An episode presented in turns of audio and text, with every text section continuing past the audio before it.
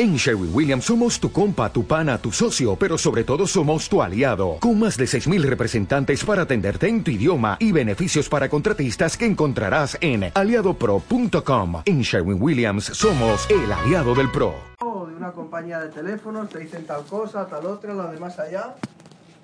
Y cuando vas a pedir el servicio, oiga, es que se me ha... No, es que eso no lo cubre. Somos fieles pagando pero la fidelidad no es un valor que esté en alza. Mm. Os voy a dar una definición de diccionario de lo que dice el diccionario que es la fidelidad. Una definición, dos definiciones, me falta una muy interesantes. Fidelidad. Y me decís si esto es una característica de los hombres, de las instituciones de nuestra época o no. Fidelidad. Dice fidelidad. Firmeza y constancia en los afectos, ideas y obligaciones, y en el cumplimiento de los compromisos establecidos. Eso es fidelidad. Firmeza y constancia. Si hasta los anuncios nos decían, busque, compare y si encuentra algo mejor, pues cámbiese, cámbielo y ya está. Esto de ser firmes y constantes no está muy de moda. Y la segunda acepción es exactitud, de fidelidad es exactitud o precisión en la ejecución de alguna cosa. En este sentido decimos que es fiel, por ejemplo, un retrato, una pintura, un cuadro que nos han hecho y que refleja exactamente, con bastante precisión, pues nuestra personalidad, nuestro rostro, nuestra expresión. Decimos que es un retrato fiel. Sobre todo vamos a trabajar con la primera acepción, la constancia. Y me gustaría que normalmente las preguntas se suelen dejar para el final, ¿verdad? Pero yo soy muy raro, porque ya os dije ayer que vengo del campo de la filosofía, entonces somos raros por definición. Entonces las preguntas no me las vais a hacer vosotros, os la voy a hacer yo a vosotros. Y no al final, os la voy a hacer al principio, antes de la predicación. Y os voy a pedir una cosa muy sencilla. Vamos a buscar ese texto que está en el libro de Apocalipsis, el capítulo 2, y vamos a leer desde los versículos, que no se me quiera la definición, vamos a leer los versículos del, del 8 al 11. Ahí lo tenemos. ¿Se puede proyectar? No. Eh, no. No, no. Pero tenemos Biblias, habíamos dicho que por lo menos una para cada dos.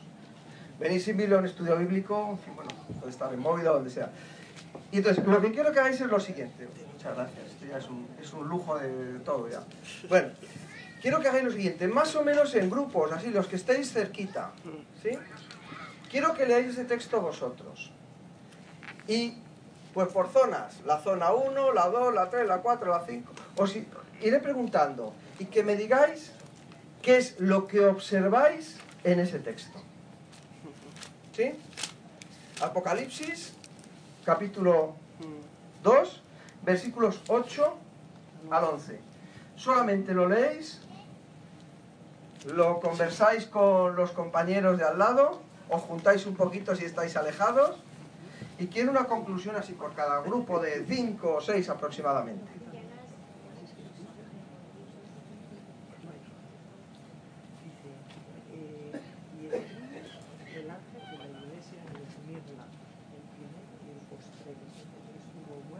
No se trata de que hagáis una predicación, ¿eh? Solamente al leerlo, algo que de ese, de ese texto os, os habéis fijado.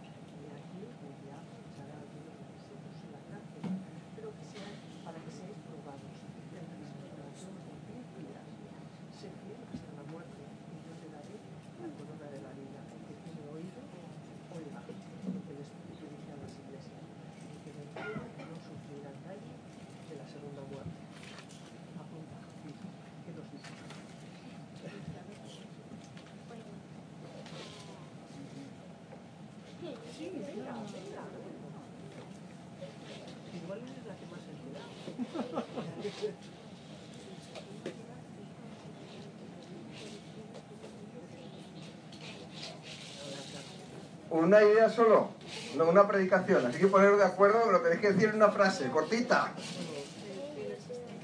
Me ha llamado, nos ha llamado la atención esto.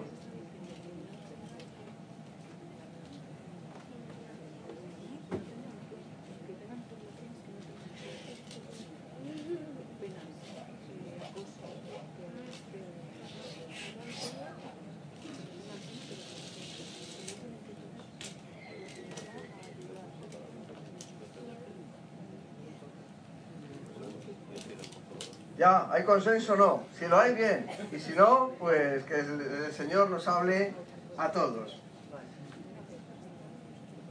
Y escribe al ángel de la iglesia, si no hay acuerdo, me lo explicáis en resumen. Y ya está.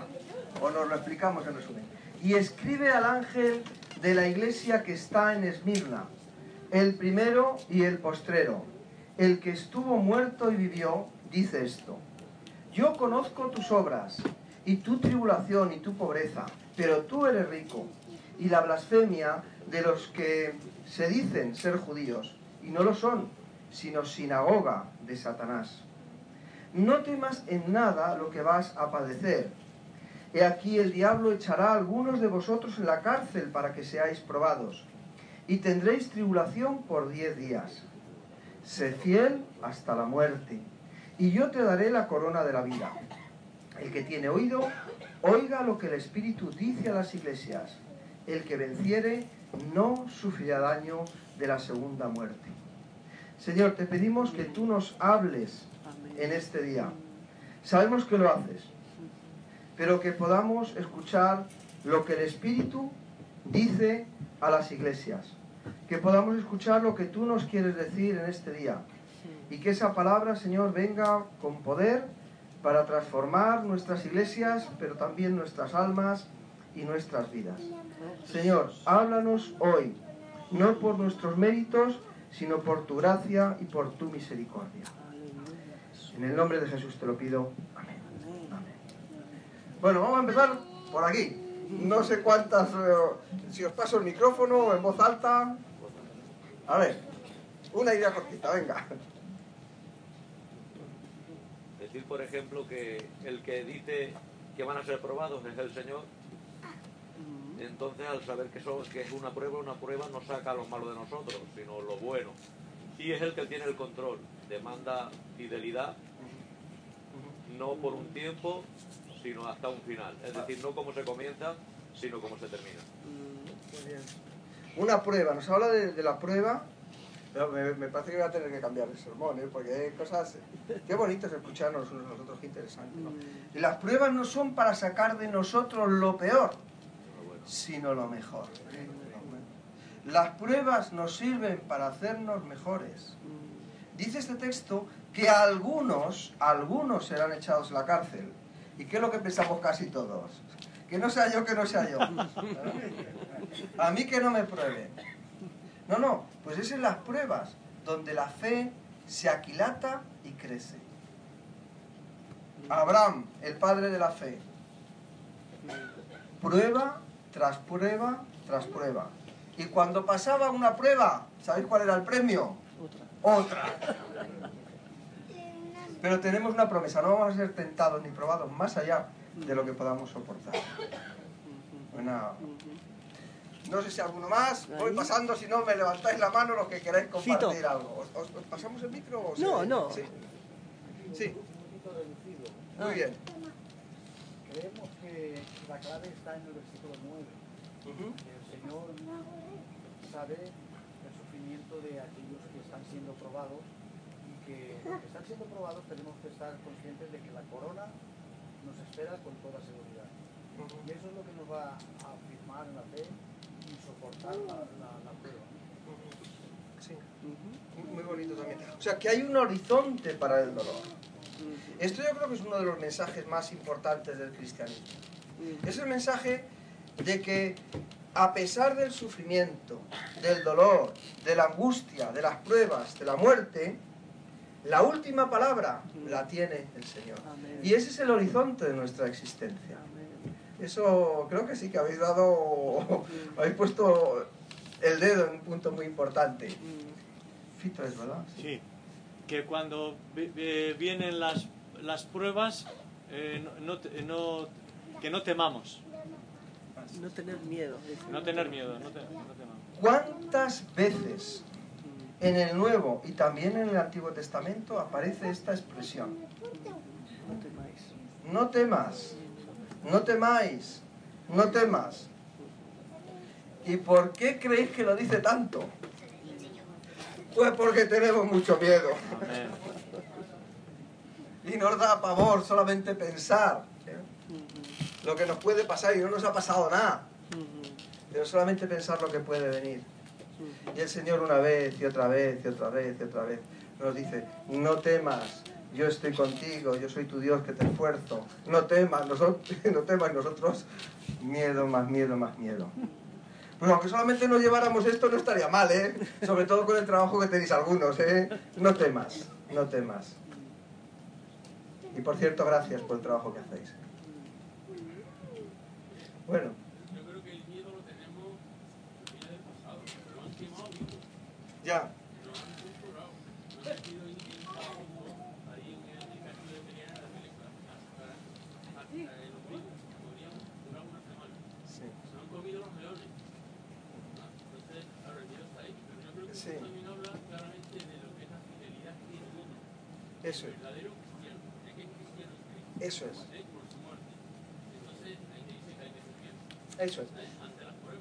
el testimonio. Claro. Fíjate, ahí nos está diciendo otro mensaje, otra, otra, otra idea muy importante. ¿eh? Nos está hablando de unos que dicen ser, pero son sinagoga de Satanás, y otros que son suyos. Esa, esa distinción es importante. Y es verdad, tenemos razones para tener miedo. Alguien lo decía ayer aquí, que si uno, el, el doctor, el, mé- el médico nos decía, que si alguno está dispuesto a seguir a Jesús, que va a tener muchos problemas, muchas dificultades. Pero podemos estar seguros de una cosa, cuando miramos este pasado de la historia de los mártires, yo creo que podemos estar seguros, seguros al 100% de una cosa, de que Dios no abandonó a ninguno, a ninguno. Es una pregunta que se hace mucho ahora el ser humano, sobre todo después de la Segunda Guerra Mundial, de los campos de concentración. Eh, ¿Dónde está Dios cuando el hombre sufre? Pues Buda no lo sé, Buda estará ahí tumbado mm, recitando man- mantras, yo qué sé.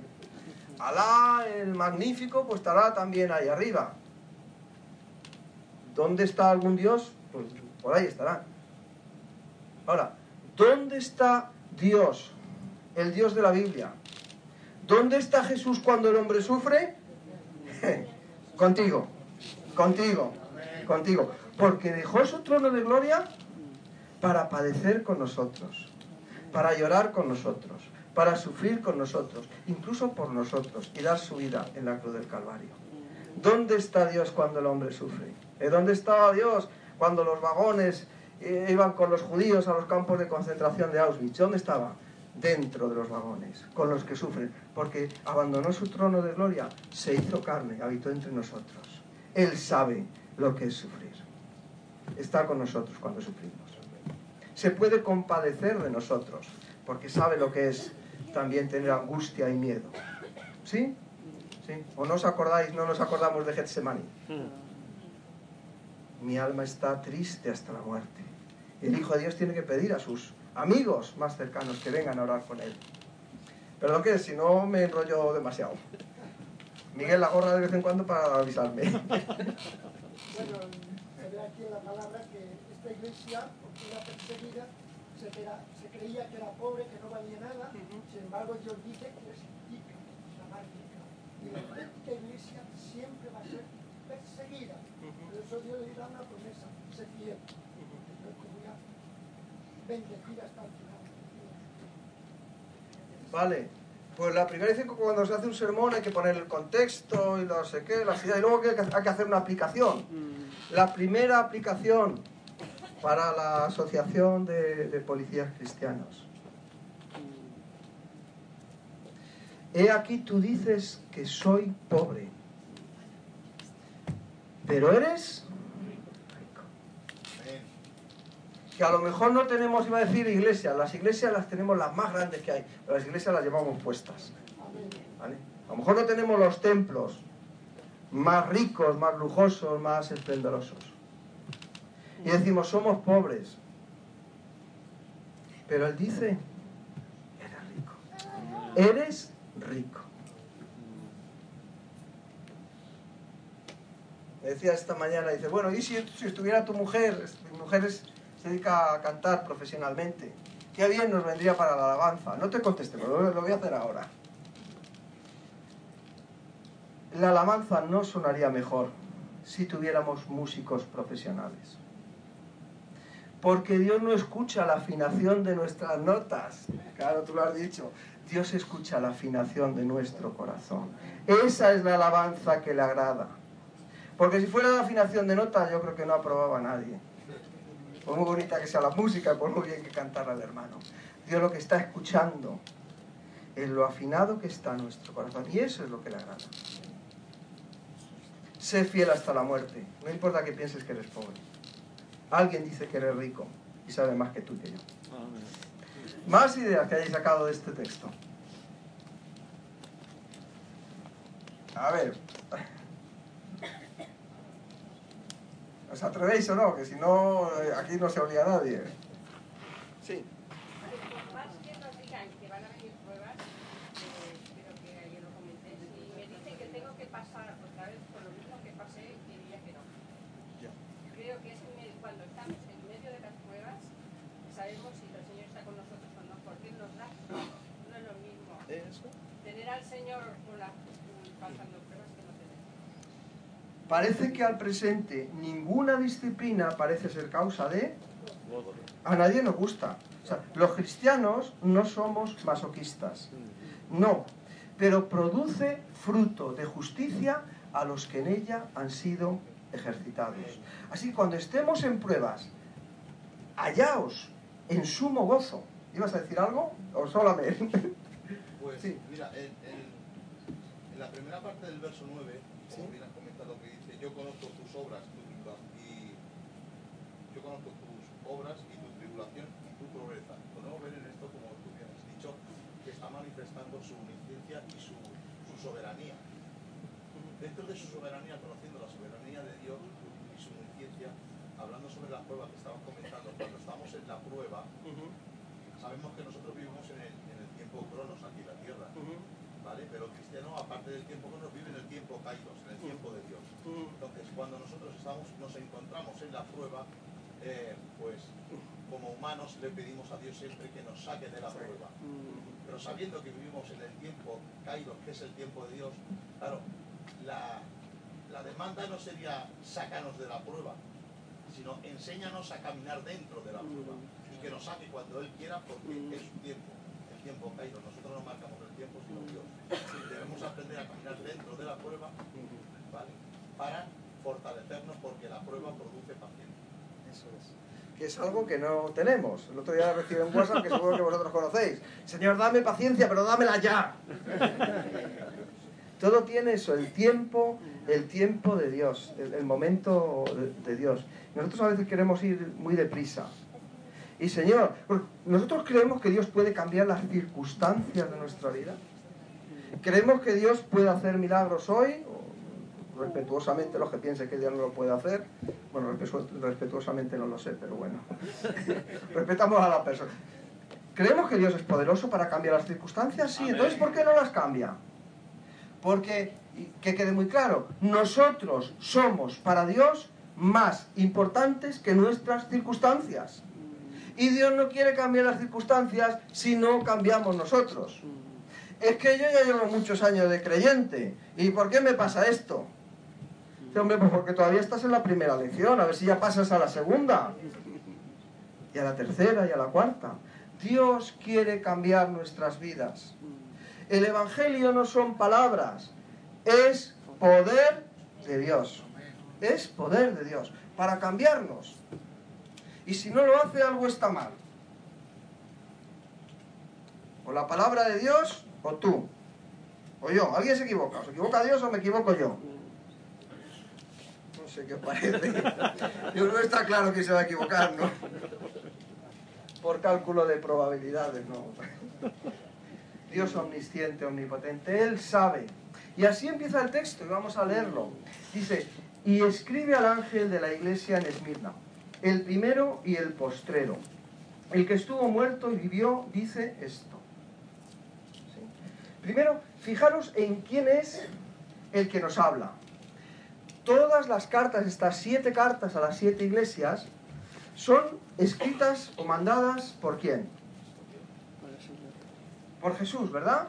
¿Eh? Dice que el apóstol Juan, que es el que escribe el libro Apocalipsis, dice, yo estaba en el versículo 10 del capítulo primero, dice, yo estaba en el Espíritu en el día del Señor y oí detrás de mí una gran voz como de trompeta. Un estruendo majestuoso es la voz de Dios que decía, yo soy el alfa y la omega, el primero y el último. Escribe en un libro lo que ves y envíalo a las siete iglesias que están en Asia a Éfeso, Esmirna, Pérgamo, Tiatira, Sardis, Filadelfia y la Odisea.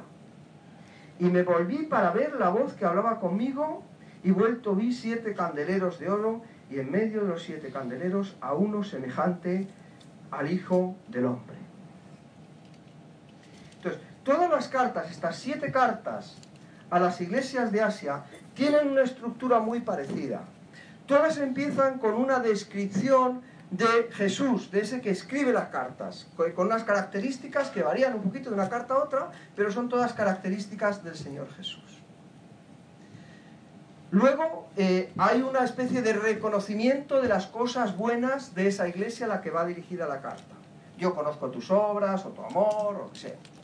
Luego normalmente una recriminación, pero, pero, luego hay un mandamiento, en este caso sé fiel hasta la muerte, y una promesa y una conclusión.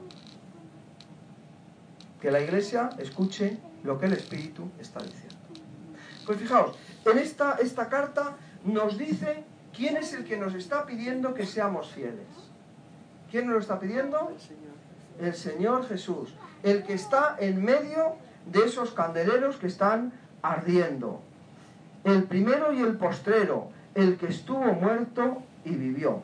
Podemos desplazarnos un momentito en el libro de Apocalipsis al capítulo 19, sobre todo los que tengáis Biblias y hayáis dormido bien esta noche. El resto podéis, ya lo contarán luego.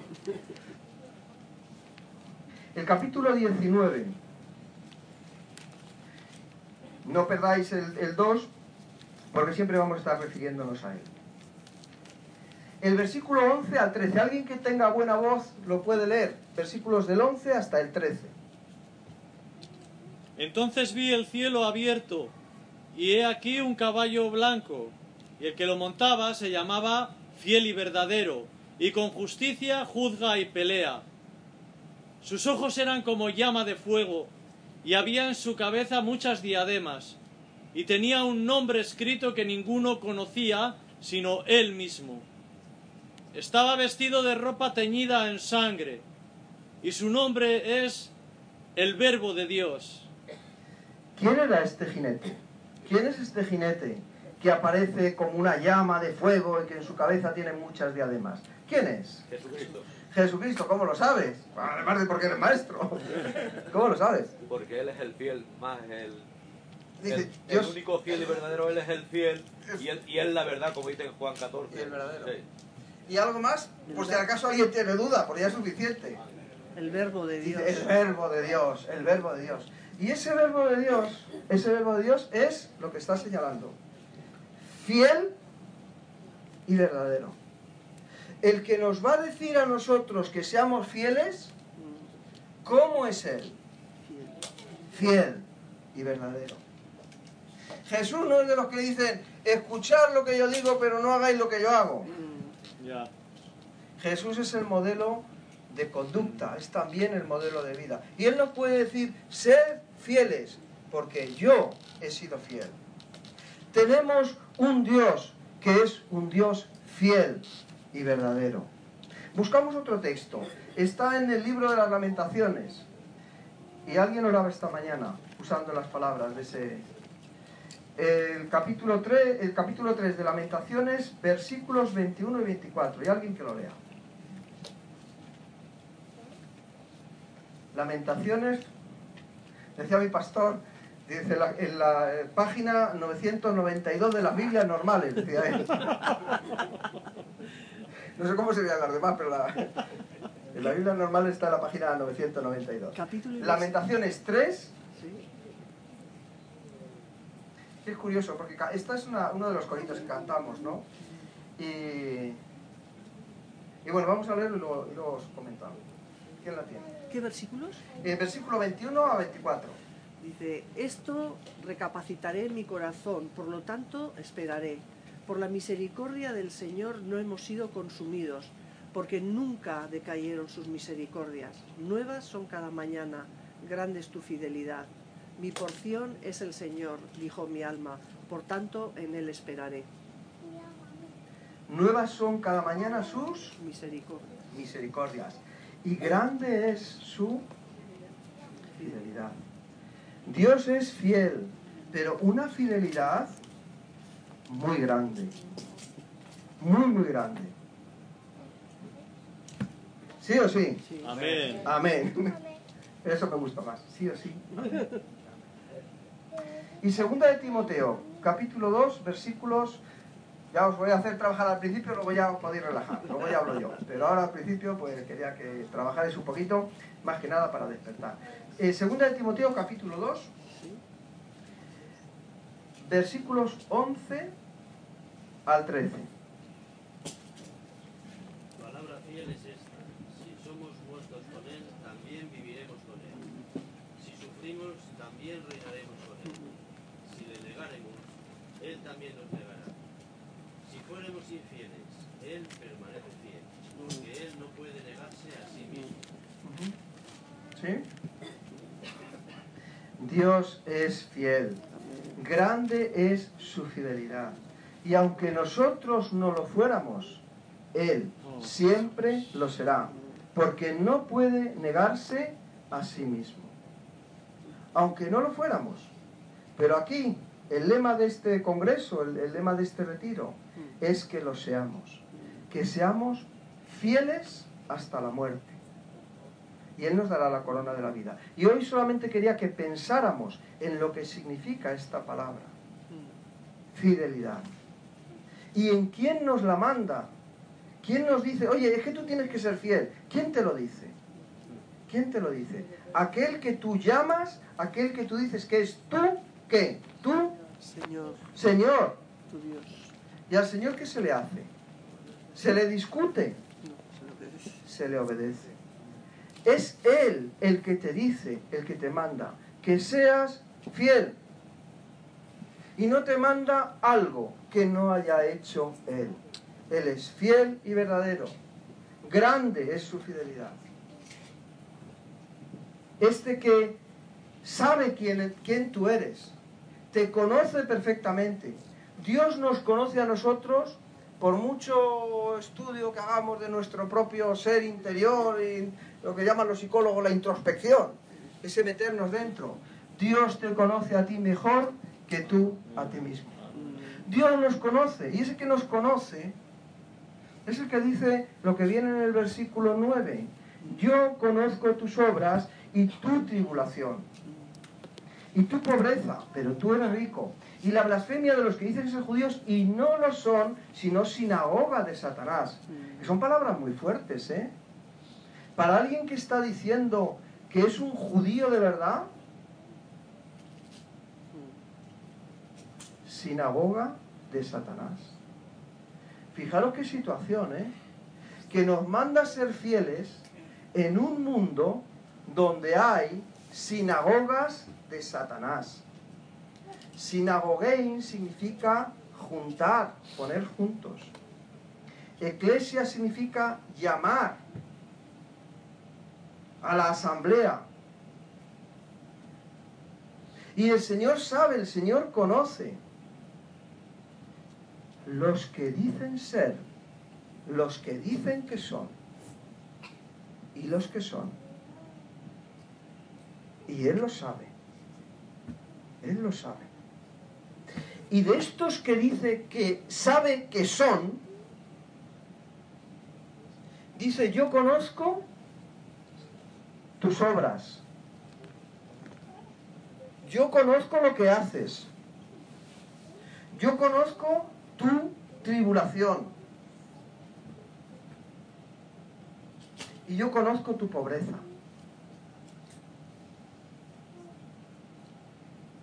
A estos que no son suyos, también les conoce. A estos que les va todo bien, que no pasan por tribulación, que parece que todo les sonríe, que sigan así, que sigan así. Hay caminos que parecen derechos a los ojos de los hombres, ¿verdad? Pero al final son caminos de muerte. Pues seguir así. Si os empeñáis, seguir así. Pero a los que son suyos dice, yo conozco tus obras. Yo sé de tu tribulación, yo sé lo mal que lo estás pasando.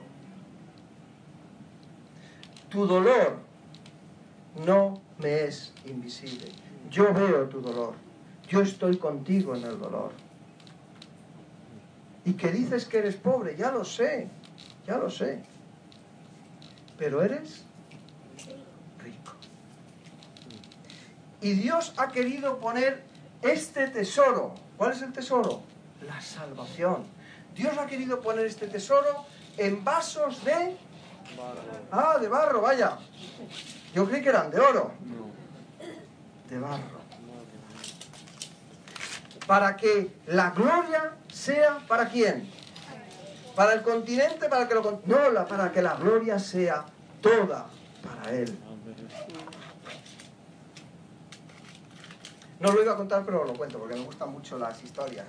Dicen que en la ciudad de las copas, mi cuñado ya lo conoce, que en la ciudad de las copas, porque hay ciudades de todo, pues las copas de las copas de oro y las copas de, de- de plata con diamantes y todo esto se burlaban pues de las copas de madera y de las copas de barro ¿Tú qué haces aquí en la misma vitrina que yo? Tú tenías que estar en otro lado. No conmigo, que soy de oro y de plata y, y de diamantes.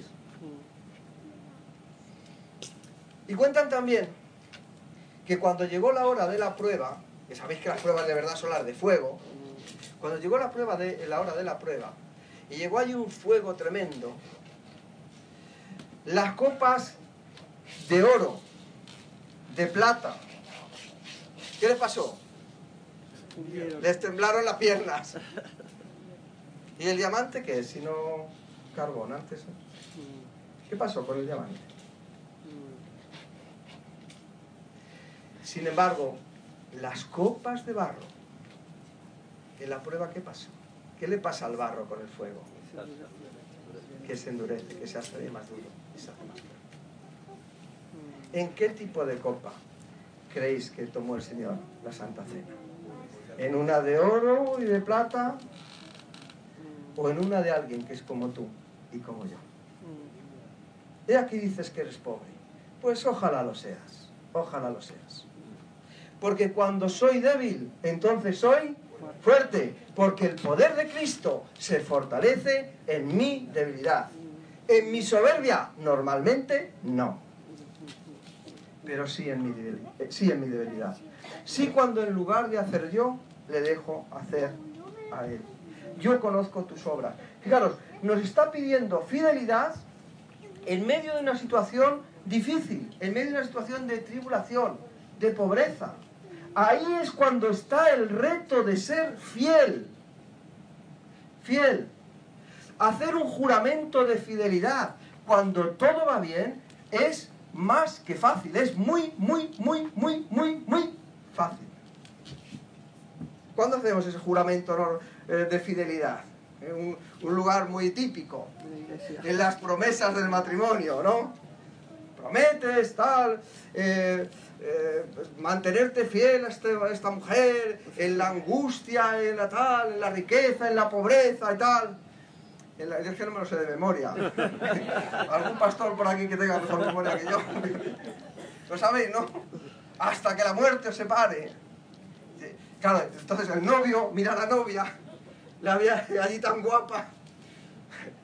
Lo juro, lo prometo y lo que haga falta, ¿no? Hombre, claro, ahí es fácil. Ahí es fácil. Dejar de pasar cinco años. Oye. Y esa pequita ahí que tenía tan graciosa, esa verruga que...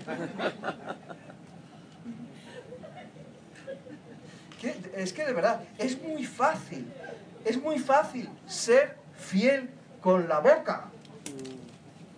Sobre todo es muy fácil ser fiel cuando todo se pinta muy bien. Cuando estás de novio, ay, qué maravilla. Pero la fidelidad se demuestra cada día.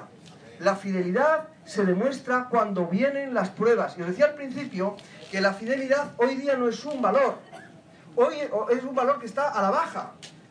Yo pienso que uno de los motivos por los cuales hoy día la fidelidad no vale o no se considera como valiosa es porque vivimos en una sociedad de usar y tirar. Y cuando algo se estropea, ¿qué hacemos? Lo tiramos y compramos uno nuevo porque es más barato, es más cómodo, es más rápido. Pero si tú has decidido ser fiel a tu coche, porque lo amabas, no voy a poner la mujer, ¿vale? Que también. A lo que sea. Y hay un problema, no lo tiras y te escapas. Lo arreglas, lo arreglas. Pero vivimos en un tiempo de no arreglar las cosas, sino tirarlas y comprar las nuevas. Consumismo, eso es. Consumir, gastar. Qué fácil es ser amigo de alguien. Cuando ese alguien es rico, cuando ese alguien es famoso, cuando ese alguien es importante, cuando ese alguien nos invita a cenar, nos invita a su casa y hacemos fiestas. ¿Os ha traicionado alguna vez un amigo? Bueno, si os ha traicionado, cambiar la palabra. Defraudado.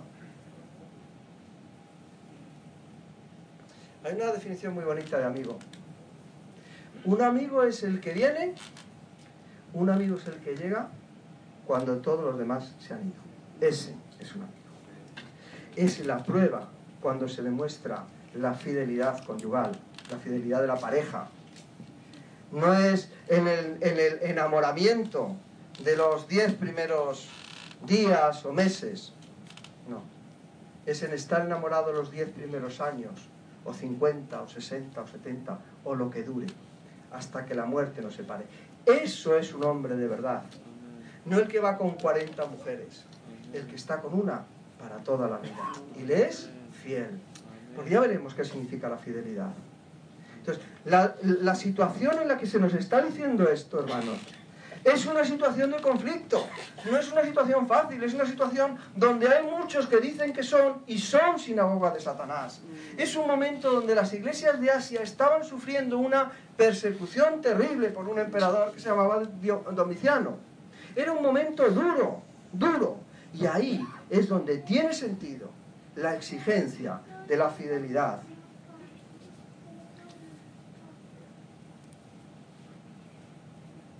Isaías 43, 1 y 2. Os dije que no os iba a hacer leer, pero... Igual soy fiel, pero un poco mentiroso, también. Bueno, Isaías 42.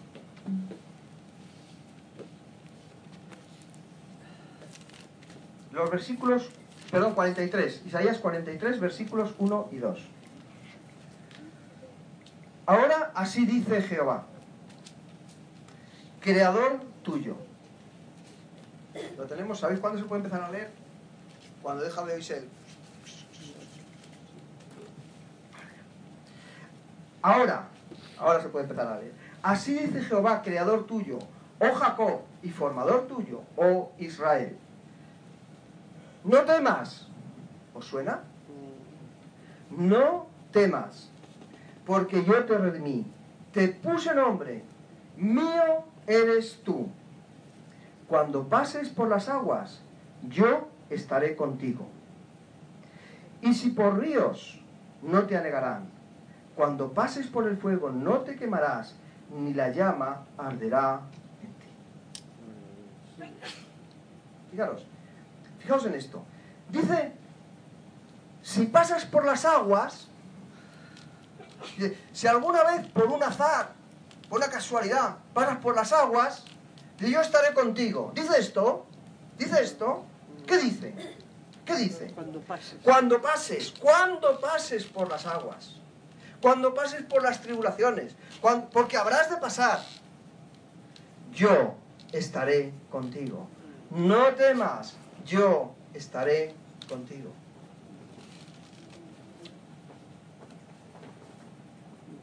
Porque hemos de pasar por estas cosas. Y en medio de estas cosas tenemos que ser fieles. Hay una figura, tanto en el Antiguo Testamento como en el Nuevo, yo creo que más en el Antiguo que en el Nuevo, que expresa mejor que cualquier otra figura lo que es la prueba, lo que es la tribulación. Es el desierto. ¿Sí? Porque el desierto, ¿qué significa? ¿Qué nos trae el, el desierto? O sea, como somos así poquitos, me da casi ganas de bajarme y hablar con vosotros más, todavía más cerca, que me voy a caer. Soledad. Soledad. El desierto es la soledad, el abandono, el vacío, la prueba, la arena, el calor, la dificultad. Pero sabéis también, el desierto es el lugar por excelencia donde Dios habla. Porque a veces tenemos tanto ruido, ponemos la música tan alta y otras cosas, están muy altas en nuestra vida, está tan alto el sonido, tan alto el ruido, que no podemos escuchar la voz de Dios y tenemos que irnos al silencio del desierto para poder escuchar en medio de la prueba lo que Dios nos quiere decir. Hay un versículo muy bonito en el libro de Oseas, yo no sé si, sé- bueno, sí lo sé, sé que no es de recibo tener versículos favoritos, pero este es uno de los míos. Si estáis grabando, borráis esto En el libro de Oseas dice, y le llevaré al desierto, y la llevaré al desierto. ¿Verdad que sigue? Ah, que sí, ¿verdad? Ah, que sí. ¿Y que cómo, te, cómo termina? Y la llevaré al desierto y hablaré a su corazón. Porque es en el desierto donde Dios habla al corazón del hombre. Es cuando sentimos nuestra fragilidad y lo débiles que somos, cuando podemos escuchar con todo su poder y con toda su potencia la voz de Dios. Y en el desierto no solamente estuvo el pueblo de Dios, el pueblo de Israel, en el desierto estuvo también el Señor antes de empezar su ministerio. Y ahí fue tentado también. Ahí había la prueba. El desierto. Hay un libro del, del Pentateuco dedicado especialmente al desierto. Es el libro del Éxodo. En Éxodo salen ¿y a dónde se van? Al desierto. A caminar al desierto. ¿Y fue fácil la trayectoria? ¿Qué os parece? ¿Cuántas veces miraron para atrás? ¿Cuántas veces dijeron, ¿quién me mandaría a mí? Con lo bien que estaba allí en Egipto, ¿verdad? ¿Quién me mandaría a mí salir? Y llega un momento en el que hasta construyen un becerro de oro. ¿Os acordáis de este suceso? ¿Verdad que sí? Cómo la fe del hombre y su fidelidad es tan endeble. Me gustaría que viéramos un momentito, ya... Es decir, ya... Y ya no leo más versículos. Igual. El Éxodo 33, para no pecar de pecador de la pradera. Éxodo capítulo 33. Si queréis incluso, bueno, si veis el capítulo 32 del libro del Éxodo es cuando nos habla del famoso becerro del oro, ¿sí? Entonces, el capítulo 33 empieza con una palabra que después de lo del becerro de- del oro y del castigo, que la disciplina que da Dios, Dios le dice a Moisés, anda, anda, sigue siendo fiel, ponte otra vez en marcha. Vosotros os podéis imaginar, ¿sabéis esto de este valor tan de moda ahora, la empatía? La fidelidad no es un valor, pero la, empatía sí, ¿no? Que significa ponerse en, los pies, en los zapatos del otro, intentar sentir como siente el otro. Podéis por un momento sentir, intentar poneros en las sandalias, en los, iba a decir zapatos, no, las sandalias de Moisés, que ha bajado del monte Sinaí y se ha encontrado con, con su pueblo, adorando a un becerro de oro. ¿Podéis imaginar lo que sentía? Y que oye la voz de Dios que le dice, anda, anda, otra vez, ponte en marcha.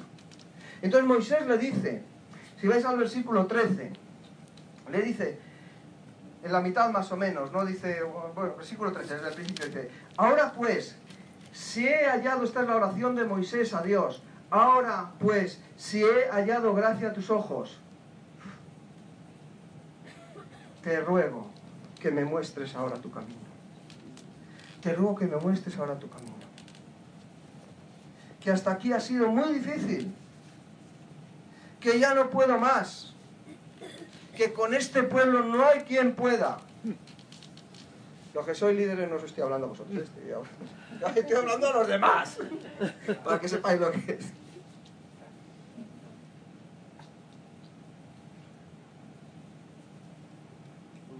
Y Dios le contesta en el versículo 14. Grabarlo en un libro, en el móvil, en el, escribirlo en la palma de la mano para hoy. Y él dijo, o sea, y Dios le contestó a Moisés. Cuando Moisés, desesperado, dice, muéstrame el camino, dice, mi presencia irá contigo y te daré descanso. Dios no te promete que en esta vida no vas a tener dificultades. Dios no, te, Dios no te dice que en esta vida todo te va a salir bien. Esa no es una promesa de Dios. La promesa de Dios es que yo iré contigo. ¿Recuerdas? Yo iré contigo y te daré descanso nos decías ayer. ¿Y de dónde sacaba yo esta paz que tenía en medio de este problema? Pues de un Dios fiel que te dijo, yo iré contigo y te daré descanso. Y había otro versículo que es que no lo he conseguido encontrar. A ver si me ayudáis, hombre, ¿dónde está? Este que dice, y si alguno quiere venir en por de mí, ¿cómo es? Dice, tome el sofá más cómodo de su casa, no, el colchón hinchable, la hamaca, ¿cómo dice? Es que no sé dónde está, no lo he encontrado. ¡Ah! que no dice eso. Ya, con razón no lo encontraba yo. amigo, claro, ya era por eso. Es que si alguno quiere venir en pos de mí, coja su cruz y sígame. Y en el mundo nos prometió, nos dijo, en el mundo tendréis aflicción, pero lo de siempre, no, no temáis. Yo he vencido al mundo y yo estoy con vosotros. Que no se te olvide, ¿vale? Que no se te olvide.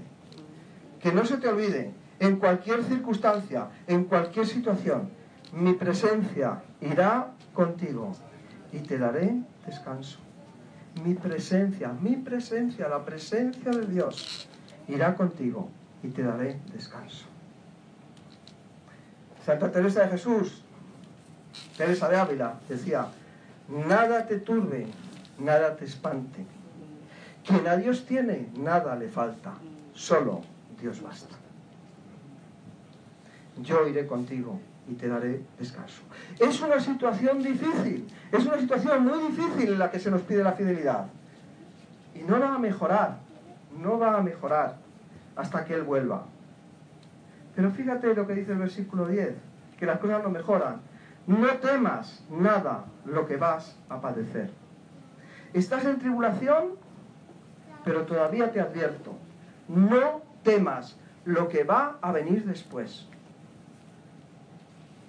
He aquí el diablo echará a algunos de vosotros en la cárcel para que seáis probados y tendréis tribulación por diez días.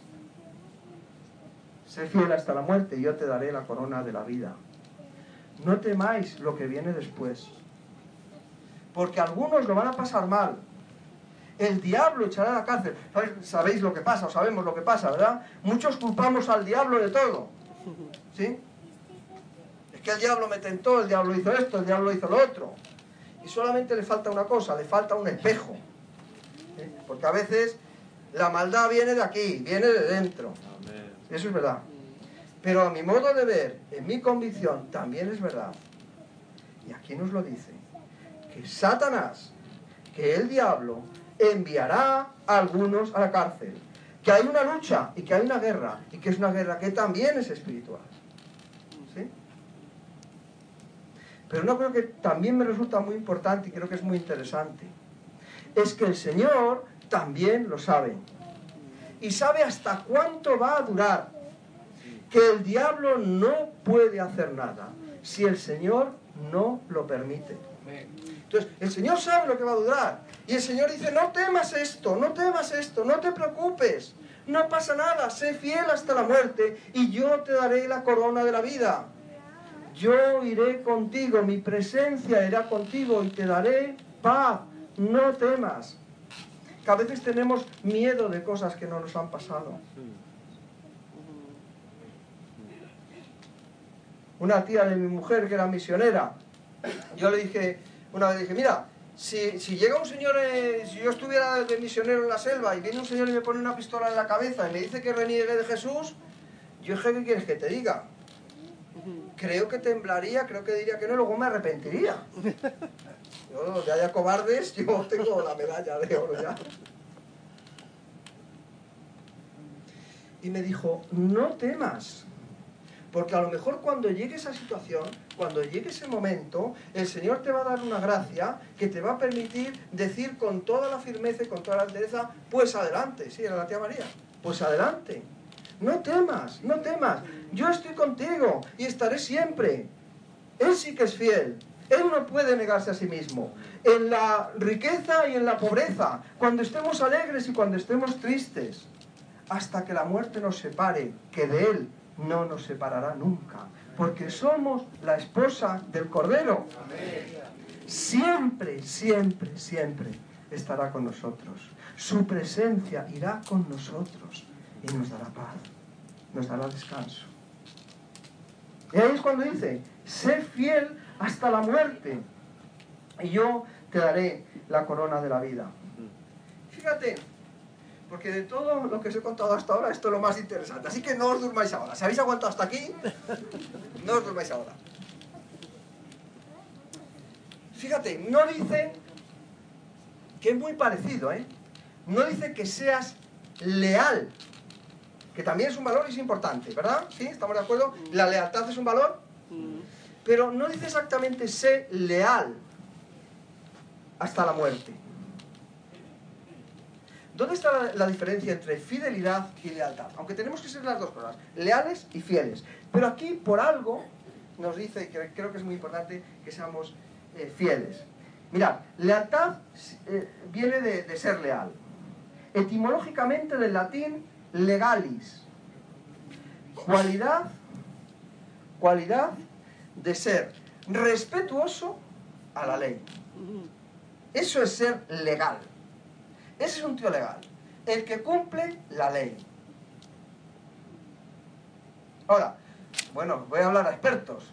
¿La ley qué es? La ley es un mandamiento que tiene unas consecuencias. Es una obligación, una prohibición. Y si uno se la salta, si la ley dice que ir a 120, Guardia Civil, le levantáis la mano, no. Y vas a 140 por la pista o a 135, ¿qué pasa? Premio. Premio, que te dan un premio, ¿sabes? Te dan un boleto, lo puede usted pasar a recoger, pague los derechos del certificado. Pero yo es que no lo entiendo, porque por aquí se puede ir más deprisa. ¿Pero qué dice la ley? Entonces, la legalidad es cumplir con la ley, pero la ley es algo externo a nosotros. La ley no es algo que yo elegí, ni la ley de los hombres ni la ley de Dios. No mentirás, ya habéis visto lo mentiroso que soy. No, eso yo no lo elijo, eso me lo dieron. Eso me obligaron a hacerlo. Eso es, tiene unas consecuencias, es verdad, si no lo cumplo. Por eso es importante cumplir la ley. Pero no es lo mismo que la fidelidad. Ser fiel significa firmeza y constancia en los afectos, ideas y obligaciones, y en el cumplimiento de los compromisos establecidos. Ser fiel es mucho más que ser legal, porque la fidelidad no es algo que me obligan desde fuera, es algo que me obligo desde dentro. A mí nadie me obligó a enamorarme de mi mujer.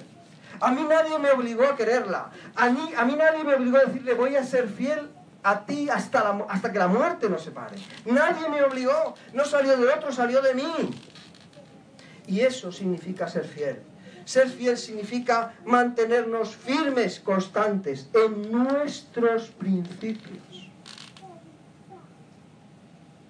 Entonces, cuando uno no es fiel, es verdad, traiciona a otra persona, a Dios, a la esposa, al amigo, pero se traiciona también a sí mismo.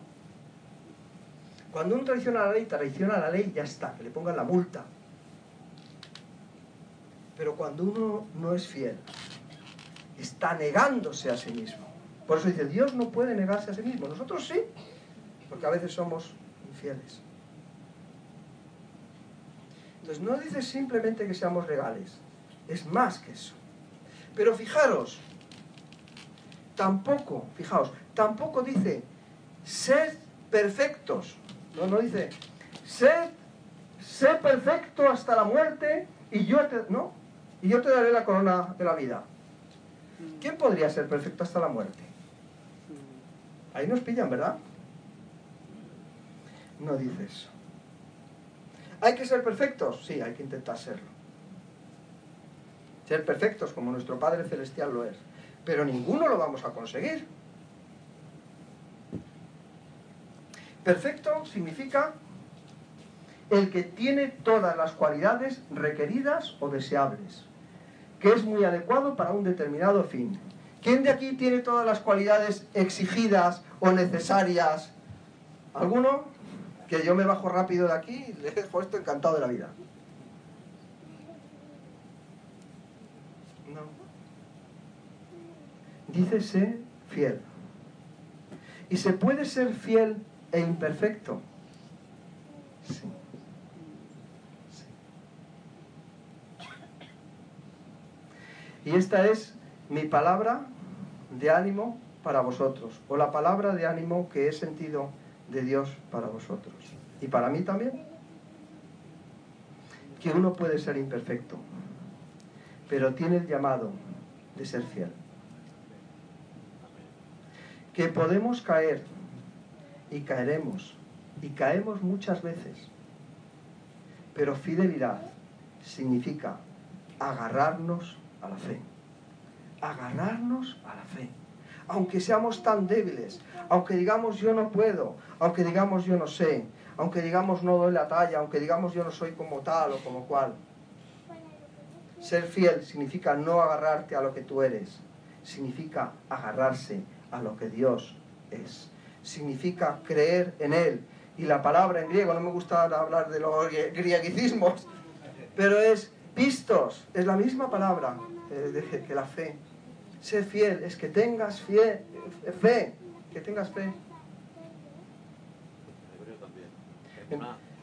Eso es, eso es la fidelidad. Eso es la fidelidad. Agarrarte a Él. Es que hermano, he caído tantas veces. Es que si tú vieras cómo estoy, pues yo lo único que te puedo decir es que seas fiel. Que te agarres a las promesas de Él firmemente Teresa de Jesús, la que cité antes, decía, antes me cansara yo de ofenderte, decía Teresa de Jesús, antes me cansara yo de pecar, de equivocarme, de meter la pata, de no ser perfecto, que tú de perdonarme.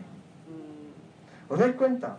Por muy malos que fuéramos, por muy malos que fuéramos, aunque nos esforzáramos en ser malos, la gracia de Dios, su amor y su perdón son más grandes que nuestro pecado porque nosotros somos finitos y Él no. Y su amor es tan grande que aún esforzándonos. Entonces, ¿qué nos dice el Señor? ¿Qué nos dice el Señor a pesar de lo que somos?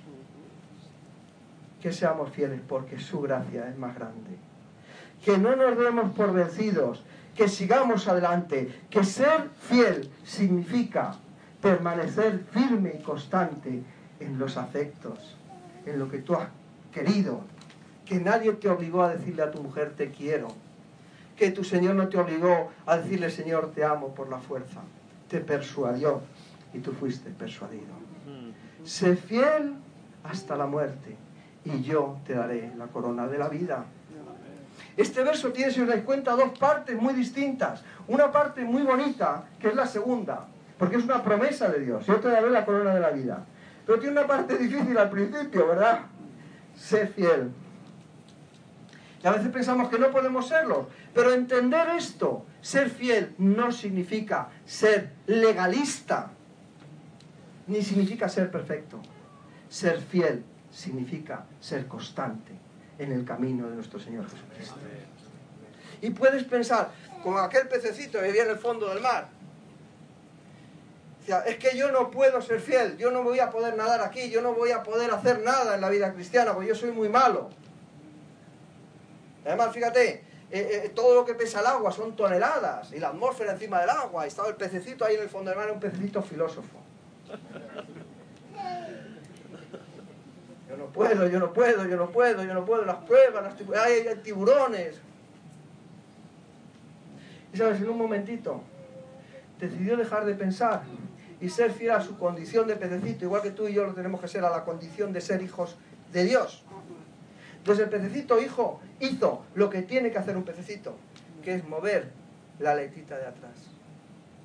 Y en cuanto dejó de pensar en las dificultades y las tribulaciones y las imperfecciones y los problemas, ¿sabes lo que, lo que empezó a pasar? Que el pececito salió por ahí disparado. Y ese agua que tanto miedo le daba era precisamente lo que le ayudó a nadar. Pues que el Señor os bendiga y nos ayude a todos a ser fieles, no perfectos. Ya, se puede pecar por exceso de perfección. ¿Cómo se llama eso? Fariseísmo. ¿Cómo? Fariseísmo. Fariseísmo, perfeccionismo. ¿sí? Uno que se pasa de perfección se le va de, de frenada, ¿no? Y se pasa a un par de pueblos, de perfección es perfeccionismo. O de legalidad. Uno que se pasa de legalidad, ¿qué es? Es un Legalista. legalismo, que ya... Ahora, ¿cómo se llama al que se pasa de fidelidad? No hay. Es que no hay palabra. Es que no hay palabra. Es que no se puede pecar por exceso de fidelidad. Y por eso hay que ser fiel del todo y para siempre. Sé fiel hasta la muerte y yo te daré la corona de la vida. Habéis cogido un lema precioso. Amén. Javier, ¿puedes orar? ¿Puedo orar? Sí, debo además, ¿no? Sí. Pues Señor, te damos gracias. En primer lugar, porque tú eres un Dios fiel. Aleluya, Jesús. Tú eres el Dios que va adelante. Tú eres el Dios que va abriendo camino. Tú eres el Dios que se ha hecho hombre y que ha pasado también por las dificultades y los peligros. Tú eres el Dios que nos comprende. Y tú eres el Dios que no nos pide más de lo que podemos soportar. Oh, Jesús. Y Señor, te damos gracias por esta invitación. No a ser perfectos, que no lo somos. Ni a ser legalistas ni fariseos.